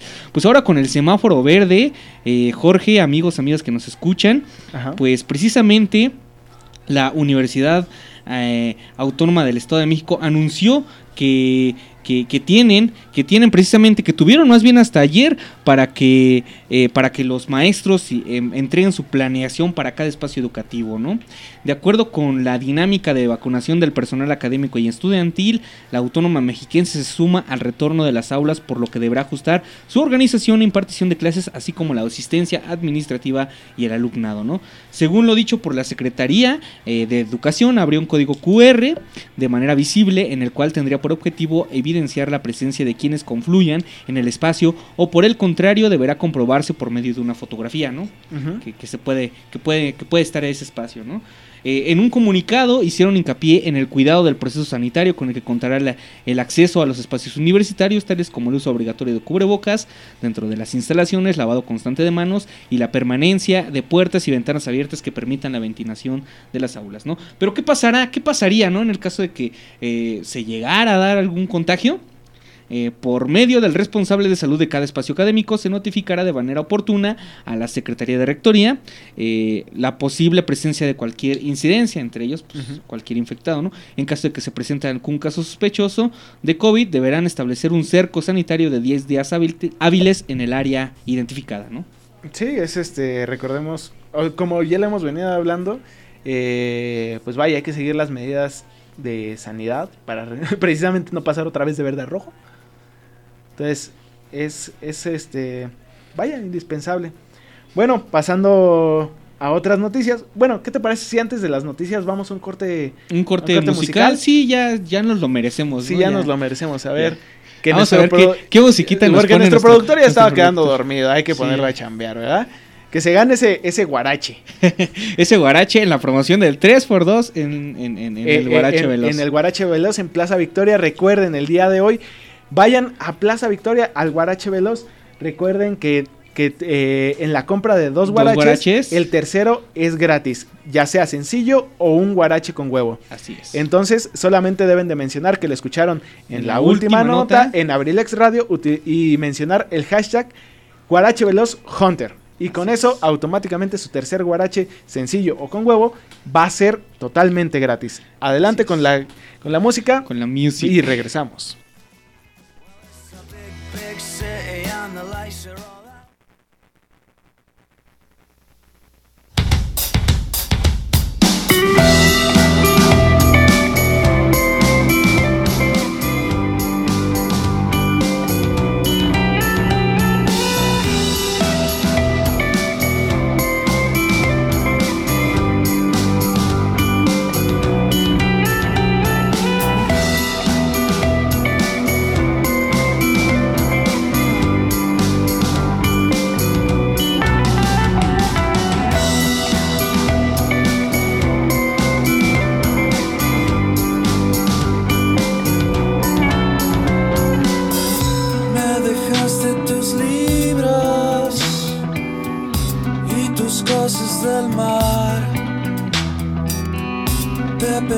en el tinto y en los poemas que dejaste de hablar.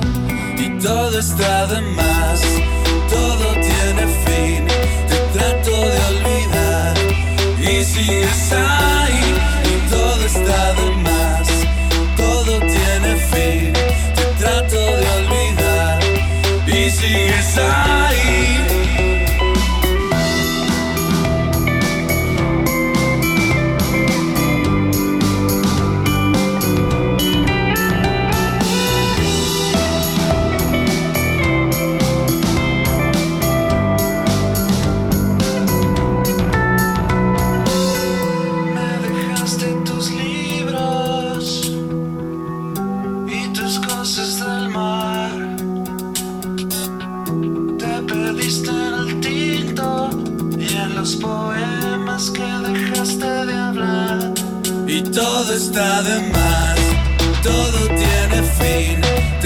Trato de olvidar y sigues ahí.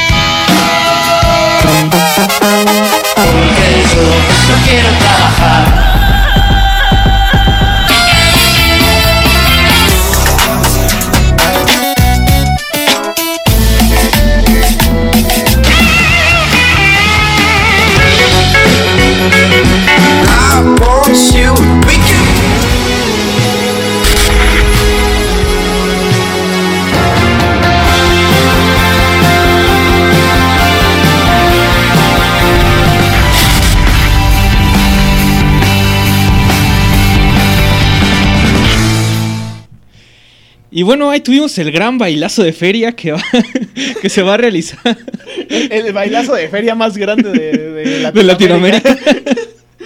Este, pues ahí tuvimos el, el spot oficial de el Vive Latino 2022, ¿no? Un festival que muchos de nosotros chavorrucos ya estábamos esperando. Ya, este. Volver a escuchar a Caifanes. No puede faltar. Pero ahí Claro, tuvimos a bandas como los fabulosos Cadillacs, como Lim Biscuit, Lido Pimienta, los Pixies también, Ajá. eh, Santa Fe Clan, La Maldita, La Lupita, La Gusana Ciega. Y pues, ¿quién más va a estar? Jorge, nos comentabas hace rato que quién más iba a estar. este, en este festival, el cual más allá de, de que se llame Vive Latino, se va a llamar, ya próximamente la van a cambiar a Pásame el Plug. Pásame el plug para poner a Caifán.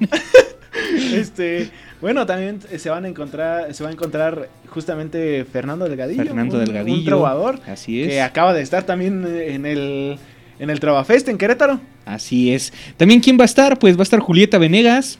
Va a estar Residente, que recientemente tuvo ahí un altercado con J Balvin. Ay, no.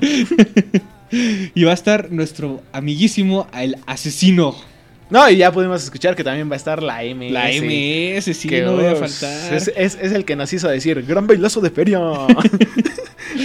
¿Qué es lo que se va? A ver, vamos a platicar un poquito del Vive Latino, Jorge. Los precios de los boletos. Lógicamente, el 14 y 15, 14 ayer se agotaron. Se Ajá. agotaron los primeros, eh, los primeros este, pases. Los precios de los boletos eran de 1999 para la fase 1. Eh, y por el abono de dos días, en general, 2.950 pesos por ambas fechas. Porque, pues, el Festival del Vive Latino se va a celebrar el 19 y 20 de marzo del 2022. Ajá. Entonces, pues los precios de los boletos se dispararon. En, eh, en la sección platino, para la sección platino, para ambas fechas, está en 2600 el Comfort Pass, ¿no? Eh. Para aquellos que quieren y deseen estar en la suite VIP, el costo será de 4.480 pesos y los organizadores detallan que conforme avanza la fase para la adquisición de boletos, aumentará el precio, ¿no?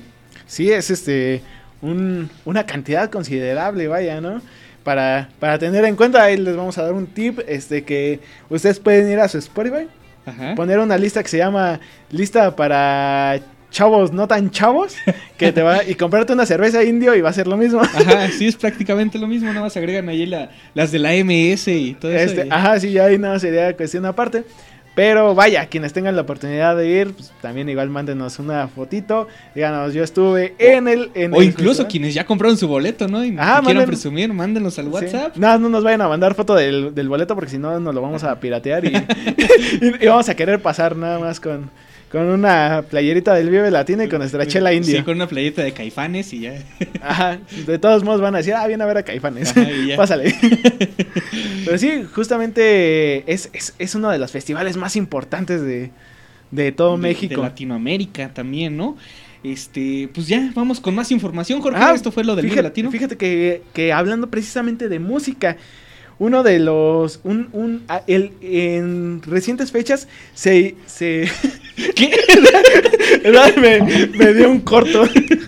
En recientes En fechas, se liberó el tráiler de un nuevo documental de una de las bandas más si- significativas a nivel mundial, una banda londinense llamada The Beatles. Ajá. Este, este nuevo documental va a tener por título Get Back.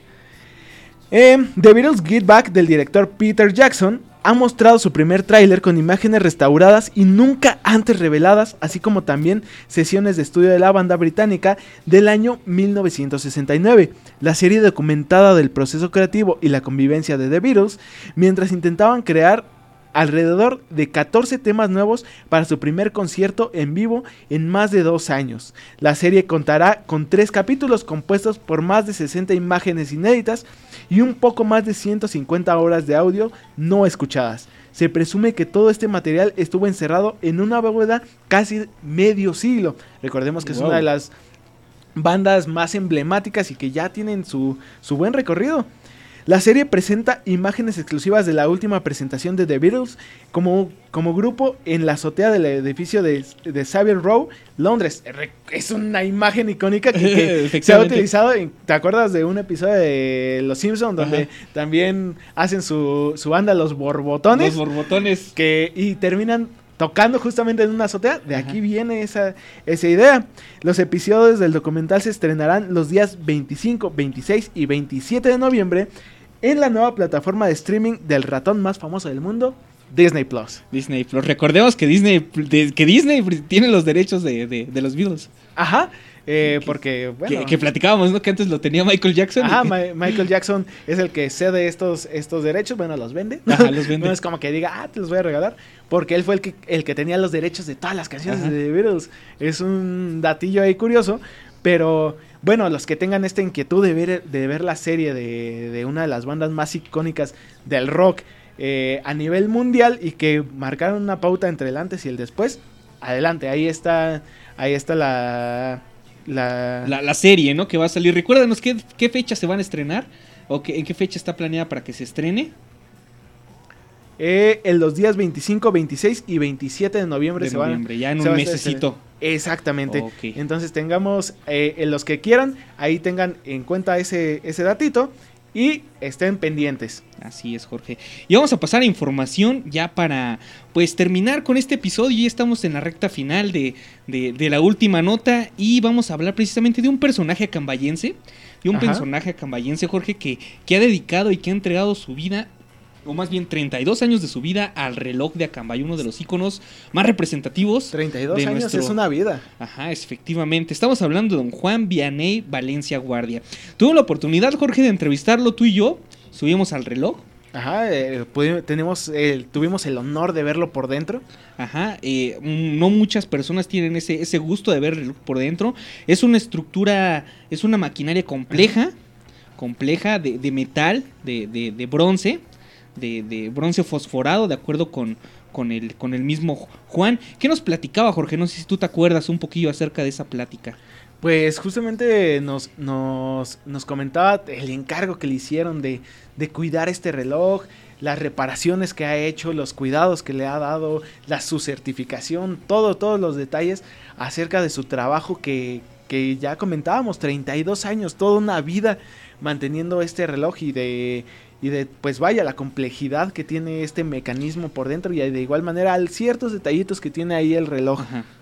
Eh, fíjate que su, que su inicio para pues empezar a darle mantenimiento al reloj fue en 1989, ¿no? Eh, que, en- pero vamos a platicar acerca de su certificación suiza. ¿Desde cuándo tiene su certificación? Pues es válida desde 1958. Es- es- se certificó como, como relojero repar- reparador tanto en la teoría como en la práctica porque este, su certificación está avalada por fabricantes de relojes de Suiza, de instructores como Bernard Humbert. Eh, él es, eh, Bern- Bernard es un profesor o fue un profesor de la Escuela de Relojería de Suiza y fue autor del libro El cronógrafo, su funcionamiento y su reparación. Entonces, este, pues estamos ante una persona que tiene conocimientos técnicos y teóricos impresionantes.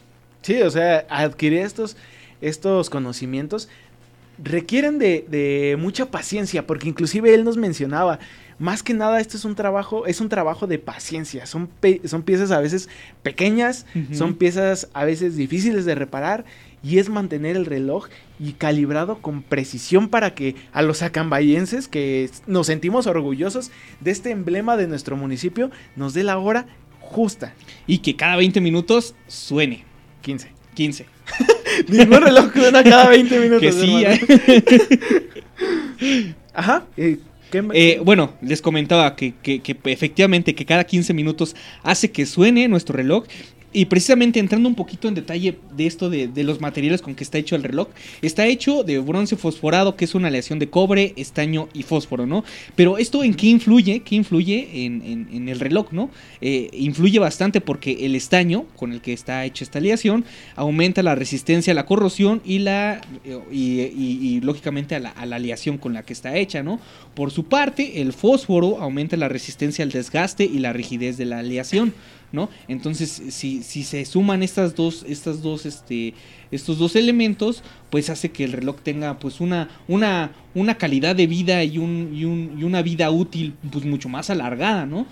Sí, de hecho, como pudimos observar, el cuidado que le ha dado don Juan ha sido muy buena. O sea, tú puedes ver todavía los componentes del, de- del, del reloj con brillo, puedes ver los componentes todavía siendo... Obviamente tienen su detalle, es desgaste y ya tiene más de 32 años trabajando este reloj.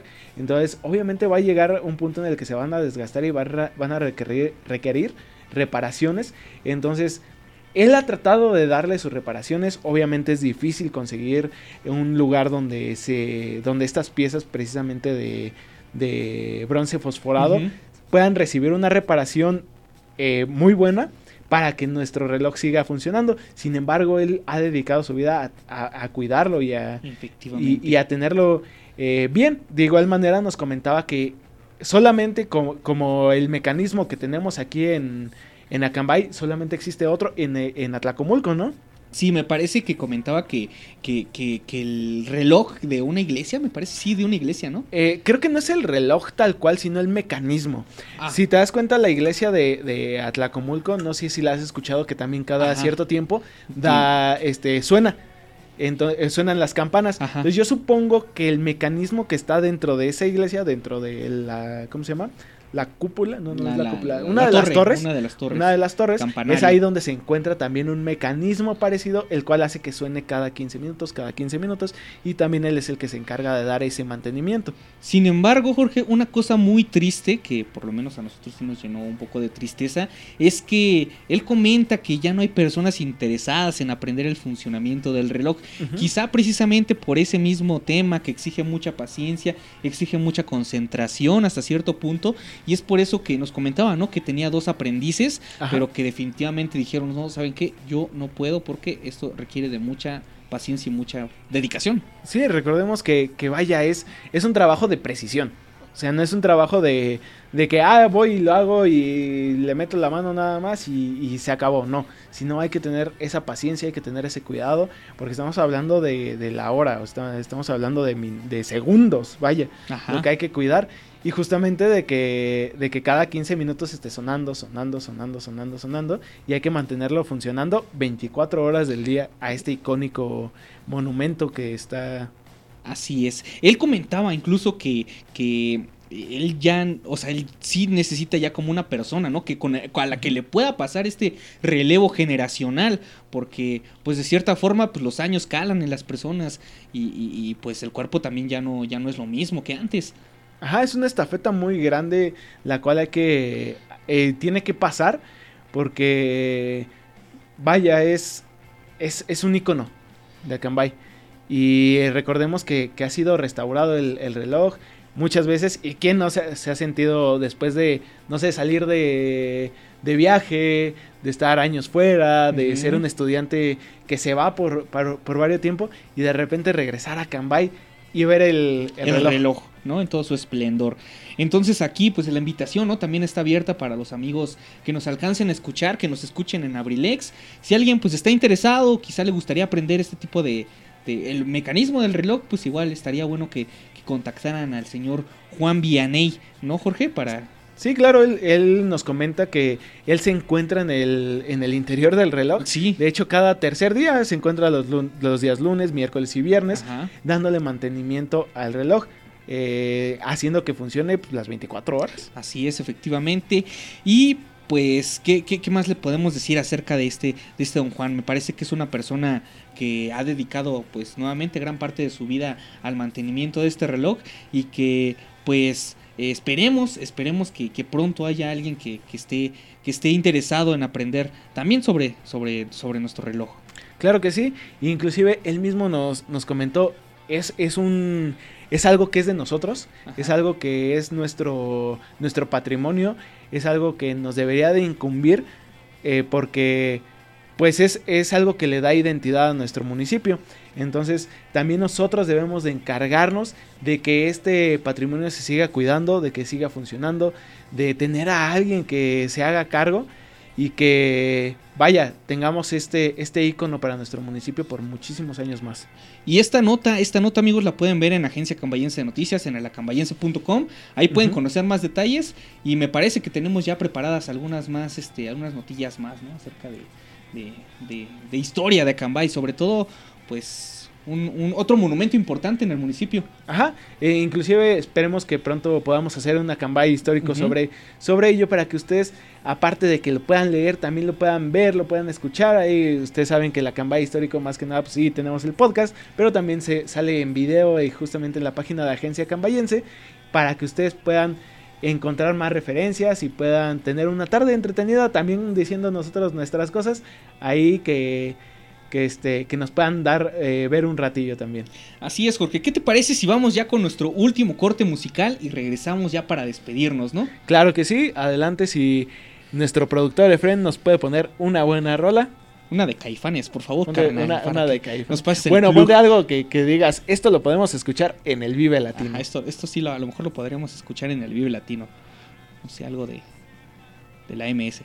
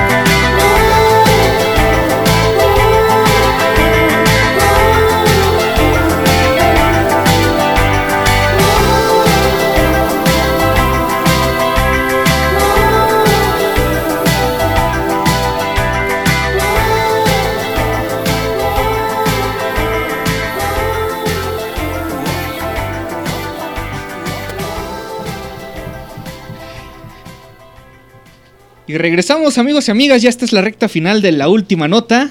eh, y ya vamos a dar la información final antes de despedirnos porque ya llegaron acá los chicos, ya llegó Huicho. Entonces, Nos están corriendo.